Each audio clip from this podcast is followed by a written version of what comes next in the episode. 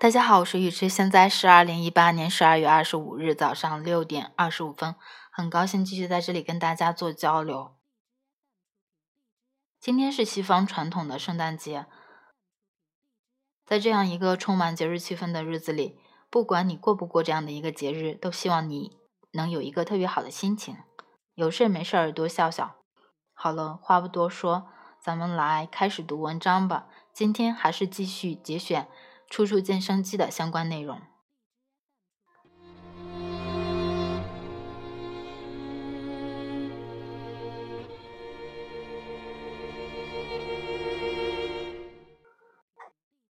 处处见生机，梁冬生之二生命。在现实生活中，我们的生命是要节用的。一个人一辈子能谈几次恋爱，也是有定数的。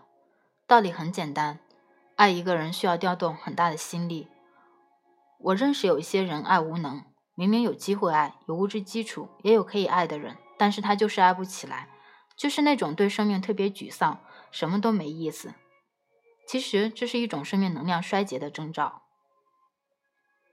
曾经有一天，郭生白郭老和我一起办完事儿出来，在一个电梯里面，郭老突然对我说：“生命是什么？”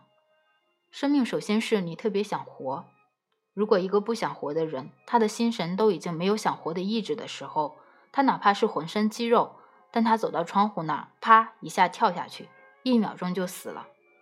如果他很想活，哪怕他得了癌症，他练气、导引、刮痧、吃药、放疗，他还能折腾好几年不死。那你说什么是更严重的病？是不想活的想法更致命，还是最毒的癌症更致命？显然是前者。这个时候，我觉得老爷子很伟大，他道出了一个东西。我后来也发现，但凡一个人活得长，有一个很重要的原因，那就是他很想活得长。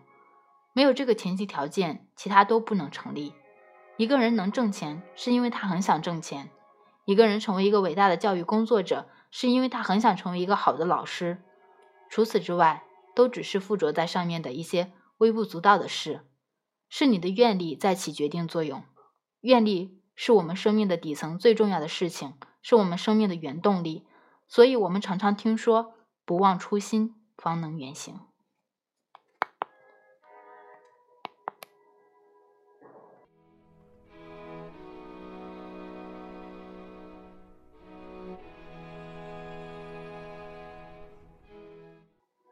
这个初心其实说的是那个生命最开始的种子，生命种子的原动力就是你开始发的那个愿，那个叫种子。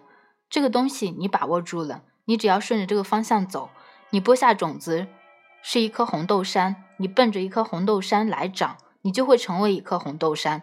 你播下一颗红豆杉的种子，长到一半儿，你说我想成为一颗金丝楠，那既成不了红豆杉，也成不了金丝楠。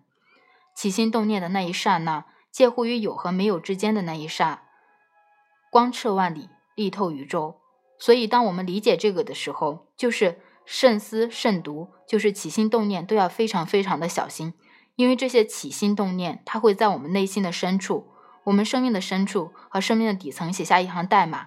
这个代码你开始不觉得，所以我们很多人最大的问题就是起心动念太杂，而这个事情是每个人都会犯的错误。所以很多人修行就意识到这一点，就是要戒，把想的过多其他的东西这件事情停掉，才能够定，专注在一点上，时时往里，就只想成为一颗好的红豆杉，最后你才能够成为一颗好的红豆杉。所以这个初心很重要。很多人的人生走到一半儿，要做的很重要的一件事情是什么呢？是要做一次关于自己童年梦想的回溯游戏。就是你要问自己，小时候开始发的主要的愿是什么？你想成为什么样的人？那个愿你不能说忘了，不管它了。你那个时候那么小，能发那个愿是有很重要的因缘跟环境的。这个环境包括你的父母，那个时代恰好你这个生命体在那一刹那有这样的一个愿，这是很重要，而且是很不可思议的。有很多人这一辈子碌碌无为，就是忘记了他小时候想成为一个什么样的人。很多公司走到一半乱七八糟，就是忘了他刚开始成立这一家公司的时候，这几个人聚拢来是干什么的？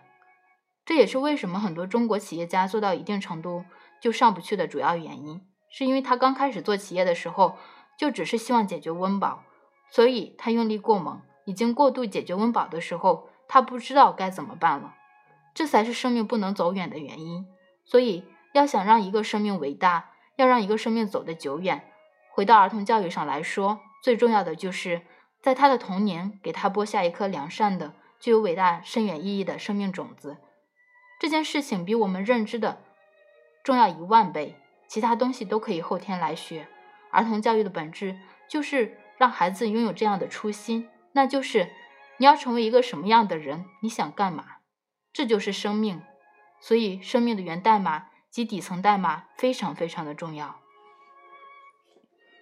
不知道你的小时候的梦想是成为什么？